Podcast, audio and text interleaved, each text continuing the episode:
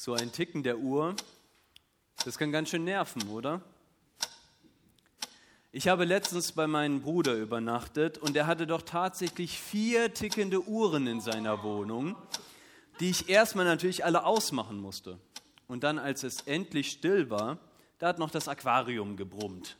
Es war also eine eher durchwachsene Nacht. Aber warum stört uns eigentlich das Ticken der Uhr? Ich persönlich bin kein Fan von Uhren, besonders nicht von tickenden Uhren. Das hat etwas damit zu tun, dass ich oft zu spät bin und mir die Zeit einfach zu knapp wird. Ich bin eben ein sehr kreativer und ein sehr positiver Mensch, der oft denkt, ach, das schaffe ich noch alles, bevor ich los muss. Nur um immer wieder die grausame Erfahrung zu machen, die Zeit zerrinnt mir zwischen den Fingern, sie ist einfach zu knapp und ich bin zu spät. Früher in meiner Jugend dachte ich wirklich, es sei eine Verschwörung gegen mich im Gange. Man hätte die Zeit nur erfunden, um mich unter Druck zu setzen, und ich sehnte mich nach der Zeit zurück, als ich noch keine Uhr lesen konnte und einfach so unbeschwert in den Tag hinein lebte. Doch nun bin ich älter geworden und hoffentlich zumindest äh, etwas klüger und ich erkannte, dass die Zeit es nicht nur auf mich abgesehen hat, nein, sie will uns alle holen. Das Ticken und das Fortschreiten der Uhr können wir genauso wenig beeinflussen wie aufhalten. Und irgendwann hat sie dann geschlagen, auch unsere letzte Stunde. Zeit ist ein grausamer Herrscher, ein Antreiber und ein Vollstrecker unserer Vergänglichkeit. Und aus all diesen Gründen habe ich beschlossen, dass es an der Zeit ist, eine Predigtreihe über Zeit und Ewigkeit zu halten. Wir werden uns heute und in den kommenden Wochen mit Aspekten der Zeit, unserer Vergänglichkeit und der Ewigkeit beschäftigen. Und ich weiß, dass dies ein herausforderndes Thema ist. Ein Thema, das man am liebsten auf später verschiebt aber denkt an das Ticken der Uhr, das sich nicht aufhalten lässt. Ich glaube aber auch daran, dass es einen gibt, der Herr über Zeit und Ewigkeit ist, der die Macht hat, auch die Macht über die Zeit. Als Jesus hier auf Erden sein Wirken begonnen hat, sprach er davon, dass die Basilea Tonseu, also die Königsherrschaft Gottes, begonnen hat. Und im Johannesevangelium spricht er davon, dass dies das ewige Leben ist. Seine Königsherrschaft beginnt mit seinem Wirken. Und es ist ein Königreich, das nicht der Zeit unterworfen ist, sondern das ewig ist, das zeitlos ist. Und damit macht er deutlich, wer die Macht hat, auch die Macht über die Zeit. Alles liegt in Gottes Hand. Er hat die Macht, das Ticken der Uhr zu beenden.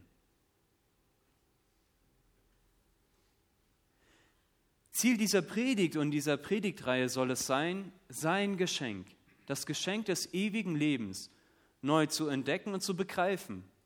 Auch dass es grundlegend mit unserem Leben zu tun hat. Dass es uns Hoffnung in unseren dunkelsten Momenten spendet und dass es uns eine Perspektive auf das Leben ermöglicht, das von der Ewigkeit her inspiriert und auch geprägt ist. Denn es gilt schon jetzt, was wir im Glauben hoffen und was Jesus uns verheißen hat. Jesus sagt, ich gebe ihnen das ewige Leben und sie werden niemals verloren gehen oder umkommen und niemand, nicht einmal die Zeit, nicht einmal der Tod, wird sie aus meiner Hand reißen. Das sagt Jesus in Johannes 10, in dem Kapitel über den guten Hirten. Und das gilt eben nicht nur dann, wenn wir am Grab stehen und auch nicht dann, wenn wir vielleicht sogar selber drin liegen. Nein, das gilt schon jetzt für unser Leben und für unseren Alltag. Und deswegen habe ich einen ganz bodenständigen Predigtext aus dem Buch Prediger herausgesucht wo es darum geht, wie wir die Zeit hier auf Erden verbringen und gestalten. Und auch wenn das Wort Ewigkeit darin gar nicht vorkommt, geht es doch genau darum. meine Zeit hier auf Erden nicht als etwas Bedrohliches oder Vergängliches zu begreifen, sondern als ein Geschenk, was Gott uns macht, ein Geschenk, was Lust auf mehr macht. Doch erstmal eine kleine Vorbemerkung zum Predigerbuch. Der Prediger, wie er sich selber nennt, hat er dieses Buch geschrieben und er wird oft als pessimistischer Zeitgenosse wahrgenommen. Ein typischer Schwarzseher, ein unverbesserlicher Realist. Manche stellen ihn sogar als Nihilist dar. Also ein Anhänger davon, dass alles eben Mist und nichtig ist. Und das hängt ganz viel an einer Aussage ab, die er ganz oft in diesem Buch macht und die auch zweimal in unserem Text vorkommt. Der Prediger sagt ganz häufig, auch dies ist Nichtigkeit und Haschen nach Wind. Er spricht davon, dass er alles im Leben erreicht hat und dass er jetzt am Ende seines Lebens, als er alles erreicht hat, rückblickend beobachten, entdecken muss, dass alles vergeblich war. Alles Bemühen, jeder Erfolg, jeder Fortschritt ist doch letztendlich nur vergebliche Mühe, wie als würde man versuchen, den Wind einzufangen. Auf unser Thema übertragen bedeutet das, wir versuchen alles, um die Zeit aufzuhalten, um ewig jung zu bleiben und ewig selbstbestimmt und stark unser Leben zu gestalten. Aber die Zeit, das Ticken der Uhr, das halten wir nicht auf. Und somit ist es vergebliche Mühe. Es ist der Versuch, den Wind einzufangen. Fast alle führenden Ausleger und Kommentatoren des Buches gehen davon aus, dass der Prediger ein Schwarzseher ist. Ich habe einen ganz eigenen Ansatz entwickelt. Und meine Auslegung, die heute ganz besonders gut auf den Predigtext passt, ist, dass der Prediger kein Pessimist ist, sondern ein Evangelist der uns zwar ganz ungeschminkt und direkt den Spiegel vorhält und erkennen lässt, wo wir uns vergeblich mühen oder wo wir uns auch etwas vormachen, aber nicht um uns seine pessimistische Weltsicht zu teilen oder mitzuteilen, sondern damit wir das Leben entdecken können, zu dem Gott uns berufen hat. Und deswegen die Einladung, wenn wir jetzt in den Bibeltext starten, dann stell ihn dir wie einen Spiegel vor, der dich hinterfragt, der dich hinterfragt, was du denkst und was du für richtig hältst. Und mache dir einmal die Fragen aus dem Text zu deinen Fragen. Ben, du kannst mal die Präsentation anmachen. Ich habe euch den Bibeltext mitgebracht und ich möchte ihn euch einmal vorlesen. Prediger 4, die Verse 4 bis 6. Und ich sah all das Mühsal und all das Gelingen der Arbeit, dass die Eifersucht des einen gegen den anderen ist. Auch dies ist Nichtigkeit und Haschen nach Wind. Der Tor faltet seine Hände und isst sein Fleisch. Besser eine Hand voll Ruhe als beide Fäuste voll Mühsal und Haschen nach Wind. Ein wunderbarer Text. Ich werde euch noch darlegen, warum er so wunderbar ist. Und wir starten in Vers 4 der Konkurrenzkampf bei der Arbeit. Und wir sind beim Mühsal der Arbeit angelangt. Und obwohl dieser Text schon recht alt ist und sich kulturell und gesellschaftlich natürlich einiges geändert hat, kann man die Aussage heute doch genauso gut nachvollziehen wie damals. Es gibt eine interessante Parallele zum Buch der Sprüche, wo die Weisheiten von König Lemuels Mutter aufgeschrieben sind. Also ein Ratschlag einer Mutter. Und da lesen wir im heiligen Buch der Bibel, Gib Bier denen, die am Umkehren sind, und Wein den betrübten Seelen, dass sie trinken und ihres Elends vergessen, und jetzt kommt's, und ihrer Mühsal, also ihrer Arbeit, nicht mehr gedenken. Der Ratschlag einer Mutter aus der Bibel. Und das ist schon außergewöhnlich. Dass in der Bibel und gerade von einer Mutter der Ratschlag kommt, Rauschgetränke denen zu geben, die unter dem Mühsal der Arbeit leiden, so als wäre das der einzige Ausweg. Aber genau das macht eben das Problem deutlich. Wenn du im Hamsterrad gefangen bist, dich jeden Tag wie ein Roboter zur Arbeit schleppst und keinen Sinn und Freude in dein Tun siehst, dann verbittert letztendlich deine Seele. Und der Rat von Lemuels Mutter und auch vom Prediger ist ja nicht, dass wir uns dann einfach abschießen sollen und das so an, einfach anerkennen und nichts tun, sondern es geht viel eher darum, dass wir die Gefahr erkennen, was das Mühsal der Arbeit mit uns machen kann.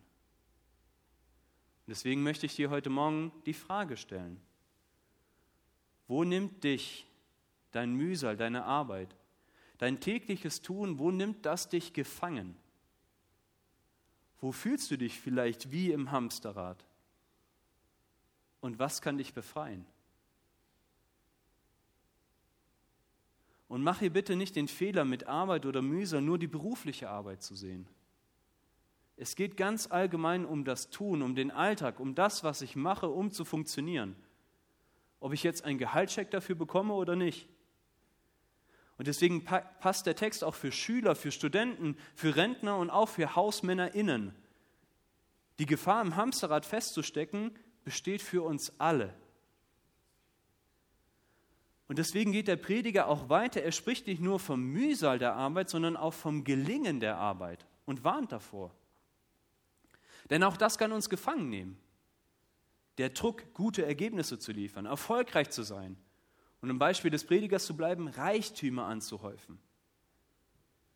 Denn auch die Sehnsucht nach Erfolg kann uns in ein Hamsterrad und in eine Abwärtsspirale bringen, sei es nun beruflich, dass ich immer gute Ergebnisse brauche, dass ich immer möglichst viel Einsatz zeigen muss, um angesehen und wertgeschätzt zu werden, aber genauso auch im Privaten. Wenn mein Haus oder meine Wohnung immer vorzeigbar sein muss und ich deshalb keine Zeit mehr habe, Freunde einzuladen. Oder die Sucht nach sportlichen Erfolg. Wenn sie mein Leben bestimmt, wenn ich sechs bis sieben Mal die Woche ins Gym renne, um Sport zu machen und auf einmal keine Zeit mehr habe für Gemeinde, für Freunde und für Familie, dann sind all das sind, sind Beispiele dafür, wo die Lust auf Erfolg uns genauso gefangen nimmt wie das Mühsal der Arbeit. Verstärkt wird dieser Arbeitsdruck und Erfolgsdruck nach dem Prediger noch von der Eifersucht. Nach dem Prediger arbeiten wir deshalb so viel, um andere eifersüchtig zu machen auf unseren Erfolg und um selbst nicht eifersüchtig zu sein auf den Erfolg der anderen. Und diese Eifersucht, die übrigens auch in Gemeinde vorkommen kann, die führt in schlimmsten Fällen sogar zu Wut und auch zur Feindschaft. Und wenn du jetzt sagst, naja, Eifersucht, das ist nicht so ganz mein Thema, dann täusche dich mal nicht. Und lass dir einfach mal vom Prediger und von dem Predigtext den Spiegel vorhalten. Und schärfe einfach mal deine Sinne für die Eifersucht. Wenn ein Kollege vom Chef gelobt wird, wie reagierst dann du? Und die anderen, die nicht gelobt werden? Gönnt ihr den Gelobten den Erfolg? Oder wird es dann schnell gehässig in deinem Team? Oder wenn du eines deiner Kinder lobst, vielleicht für eine gute Note, wie reagieren dann die anderen Kinder, die vielleicht nicht so gut gute Noten schreiben können oder vielleicht sogar missgebaut haben? Oder wenn wir die hervorragende Arbeit der Kindergottesdienstmitarbeiter ausdrücklich loben und erwähnen, wie fühlst du dich dann, der nur die Blumen für den Gottesdienst gebracht hat? Ihr merkt, man könnte diese Liste noch ewig weiterführen. Und mir geht es heute Morgen gar nicht darum, euch jetzt als eifersüchtige Person zu entlarven oder uns als Gemeinde als furchtbar eifersüchtig darzustellen. Darum geht es mir nicht. Sondern wie der Prediger möchte ich aufzeigen, dass Eifersucht ein weiterer Antreiber sein kann, der dich in das Hamsterrad der Arbeit vor sich hertreibt. Und deswegen frage ich dich heute, womit verbringst du deine Zeit? Und was ist ganz ehrlich deine Motivation dahinter? Nach dem Prediger stecken wir im Hamsterrad der Arbeit fest, weil wir erfolgreich sein wollen und weil wir von der Eifersucht getrieben werden. Beides ist letztendlich nichtig und haschen nach Wind. Es lässt nur die Seele abstumpfen und es hält uns gefangen. Die Frage ist nun natürlich, wie kommen wir da raus? Denn nach meiner These ist der Prediger ja ein Evangelist, einer mit einer frohen, befreienden Botschaft. Und bisher war es noch nicht so froh und auch nicht so befreiend. Aber bevor der Prediger das präsentiert, legt er noch einmal dar, wie es nicht funktioniert. Und das lesen wir in Vers 5. Der Tor faltet seine Hände und isst sein Fleisch. Jetzt muss ich natürlich als erstes erklären, was ist eigentlich ein Tor? Ein Tor ist eine Person, dem, Grund, dem das grundlegende Verständnis fehlt. Es geht dabei gar nicht so sehr darum, dass ihm Wissen fehlt, sondern eher, dass er es nicht anwenden kann. Dass er also zu den falschen Schlüssen kommt und die falschen Schlüsse zieht. In unserem Fall ist der Tor eine Person, der das, was ich eben in Vers 4 dargelegt habe, eben nicht auf den Schirm hat. Der sich abmüht, um erfolgreich zu sein, der möglichst viele Reichtümer anhäuft, aber nicht erkennt, dass er deswegen in ein Hamsterrad steckt und dass der Gewinn nur vergänglich ist. Oder jemand, der eben nur aus Eifersucht mal locht, also richtig viel arbeitet, aber dabei den anderen den Erfolg nicht gönnt und schlecht macht und dabei selber aber abstumpft. Das wäre ein Beispiel für ein Tor. Und so ein Tor nach dem Prediger, der faltet seine Hände. Natürlich nicht, um zu beten, sondern um sich selbst zu essen. Und das meint natürlich nicht, dass er ein Kannibale ist, sondern dass er die Grundlage seines Lebens verzehrt.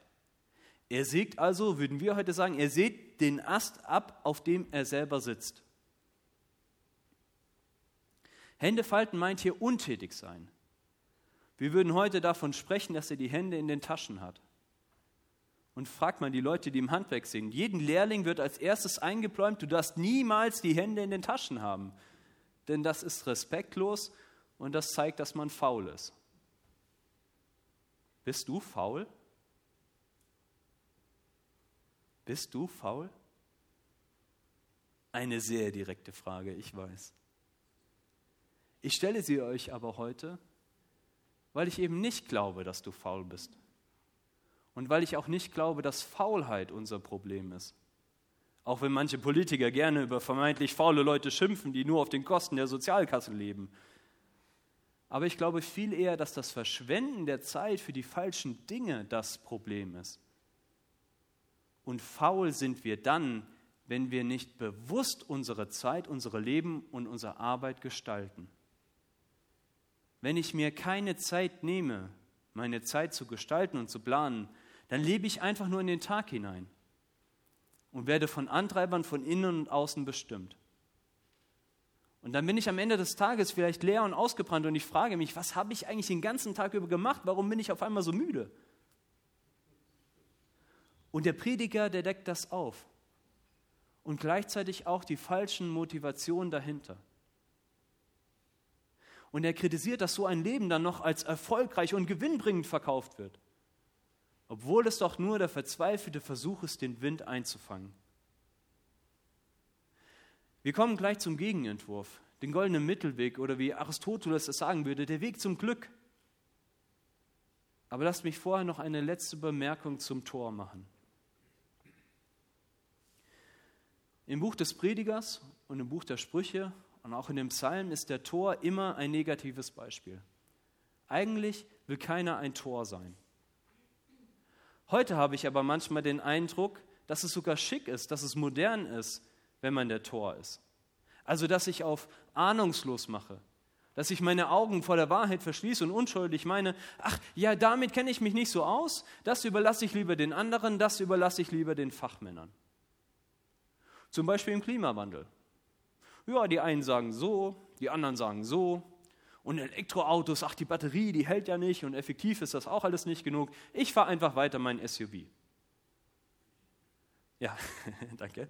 Ähm, oder ganz aktuell im Israel-Konflikt. Das ist mir zu kompliziert, das ist mir zu gefährlich. Da äußere ich mich lieber gar nicht. Das Problem ist nur, dass wenn wir so denken, dass wir dann eben anderen das Feld überlassen. Wir stecken unsere Hände in die Taschen und überlassen anderen das Feld und zerstören damit die Grundlage unseres Lebens. Und auch in Gemeinde begegnet mir das. Sollen doch die erstmal machen, wer auch immer die sind. Sollen die sich doch erstmal was ausdenken, sollen doch erstmal die anderen mitarbeiten. Ich warte erstmal ab, ob das Ganze erfolgreich ist, ob es meinen Erwartungen entspricht und ob es meiner Ansicht nach auch gut ist aber du fehlst, wenn du fehlst. Und wie soll Gemeinde von deinen Geme Gedanken profitieren, wenn du die Hände in den Schoß legst oder in die Taschen steckst? Oder einmal ganz direkt gefragt, was hindert dich eigentlich daran, dich mit komplizierten Themen auseinanderzusetzen? Und auch auf Gemeinde gemünzt. Was hindert dich eigentlich daran, dich in Gemeinde einzubringen, mitzuarbeiten, mitzugestalten? Ich bin oft ein Tor. Ich verzettel mich häufig. Ich glaube, dass ich alles schaffe. Ich frage zu spät um Hilfe. Ich denke, dass ohne mich die Welt zusammenbricht und deswegen muss ich durchhalten. Aber umso mehr freue ich mich über den Weg, den der Prediger in Vers 6 vorschlägt. Er begleitet mich schon wirklich lange. Und er wurde für mich zu einer Richtschnur meiner Arbeitsmoral. Und auch wenn ich ihn nicht immer längst und längst nicht perfekt anwende und mich sogar oft verzettel, erlebe ich diesen Vers immer wieder als befreiend. Und damit wird er für mich zum Schlüssel zum Glück, um meine Arbeitsmoral zu finden, die mich am Ende des Tages nicht leer zurücklässt, sondern erfüllt mit der Gnade Gottes. Und in dem Wissen, dass ich meine Zeit sinnvoll aufgekauft habe. Jetzt aber genug der Erwartung aufbauen. Hier kommt der Lösungsvorschlag des Predigers. Und er schreibt, besser eine Handvoll Ruhe als beide Fäuste voll Mühsal und Haschen nach Wind. Vielleicht erscheint dir dieser Satz nach all der Vorrede etwas unscheinbar. Aber das liegt in seiner Natur. Der Prediger verkauft dir nicht einen Zehn-Punkte-Plan ins Glück. Er teilt seine Beobachtung mit, er hinterfragt unser Tun und er bietet uns hier eine Lösungsorientierung an. Der Prediger weiß, dass das Leben furchtbar individuell und chaotisch sein kann. Und deswegen finden wir hier keine absolute Regel, sondern eine Orientierung, die dir hilft, deinen eigenen Weg zu finden. Und das merkt man schon an der Maßangabe. Denn auch wenn die Engländer in Fuß messen, ist eine Handvoll keine wissenschaftliche Angabe. Was soll denn das für eine Maßangabe sein? Eine Handvoll. Manchmal findet es man in den Kochbüchern und lässt mich immer wieder verzweifeln, denn ich habe sehr große Hände. Was ist eine Handvoll Ruhe für dich? So lange wie du brauchst, morgens deinen Kaffee zu trinken? Oder vielleicht ein schöner Spaziergang? Stille Zeit, Zeit des Gebetes oder des Bibellebens kann eine Handvoll Ruhe sein. Eine Handvoll Ruhe ist eine Zeit, wo wir zur Ruhe kommen und wo die Seele aufatmen kann. Ich habe mir morgens immer eine Morgenroutine an, angewöhnt, wenn ich hier in die Gemeinde komme. Meistens treffe ich Alex und quatsche ich erstmal mit denen und dann gehe ich hoch in mein Büro, baue meine Technik auf, mache mir einen Kaffee und dann setze ich mich erst hin in meinem Sessel, nehme meine Bibel und meinen Kaffee in die Hand und dann lese ich Bibel, meistens zwei Kapitel und trinke meinen Kaffee dabei. Das ist so meine Morgenroutine. Das ist meine Handvoll Ruhe, die ich mir gönne und die ich mir bewusst vornehme für meinen Tag. Manchmal schaffe ich das nicht. Dann nimmt mich die Arbeit zu schnell gefangen. Dann ruft irgendjemand an oder es ist ein wichtiges To-Do oder was auch immer. Aber dann bereue ich das den ganzen Tag über. Denn mir fehlt diese Handvoll Ruhe. Denn für mich ist diese Handvoll Ruhe immer eine Zeit, um bei Gott aufzutanken.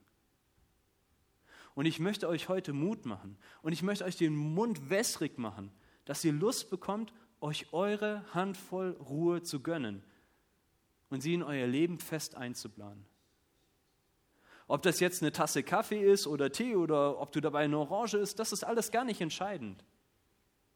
Aber verbringe Zeit in der Ruhe und begegne dort Gott. Lade deine Batterien auf Hole die Orientierung und hole dir deine Portion göttlicher Liebe ab. Und binde das in deinen Alltag und auch in deine Arbeit bewusst mit ein.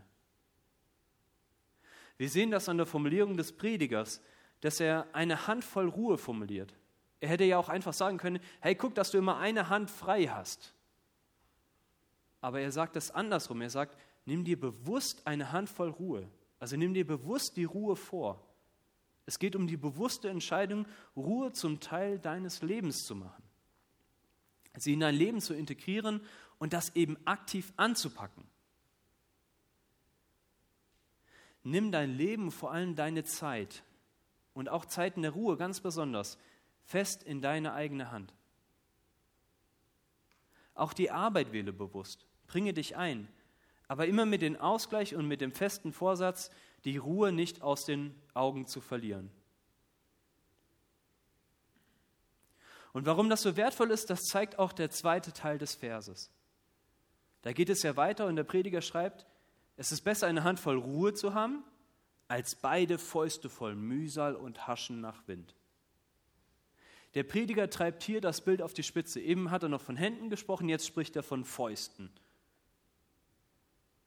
Und das macht auch schon die Brisanz deutlich. Wenn ich meine Hände zu Fäusten geballt habe, dann habe ich keine Hand mehr frei, um den Unterdrückten zu helfen. Um den Menschen zu helfen, die wirklich Hilfe brauchen. Und das ist das Thema, was der Prediger vor unserem Predigtext anspricht. Und dann habe ich auf der anderen Seite auch keine Zeit für echte Gemeinschaft. Wenn ich ganz verbissen immer nur meine Arbeit mache, dann habe ich keine Zeit, wenn jemand kommt, wenn, wenn ich, ich kann ihm kein offenes Ohr geben, weil ich keine Ruhe dafür habe. Und das ist das Thema, was der Prediger nach unserem Predigtext anspricht. Und das gehört alles mit zusammen. Die Folge von geballten Fäusten ist die Vereinsamung. Ich habe keine echte Zeit mehr für Gemeinschaft. Ich habe keine Zeit mehr, mich für andere Menschen einzusetzen.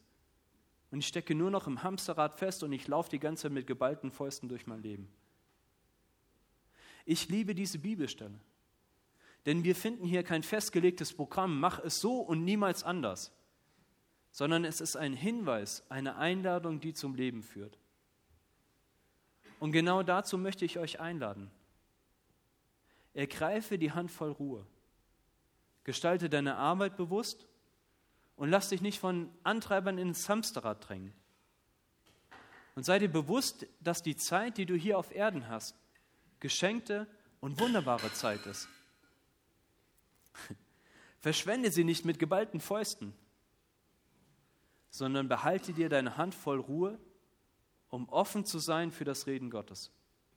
Offen zu sein, dich für andere einzusetzen und offen zu sein für echte Gemeinschaft mit den Menschen, mit denen wir unterwegs sind und natürlich auch mit Gott.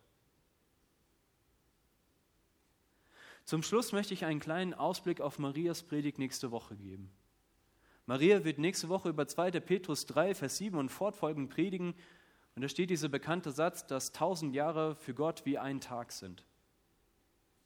Es geht darum, dass Gott eine ganz eigene Zeitrechnung hat. Er ist der Herr über die Zeit, er ist ewig und er ist zeitlos.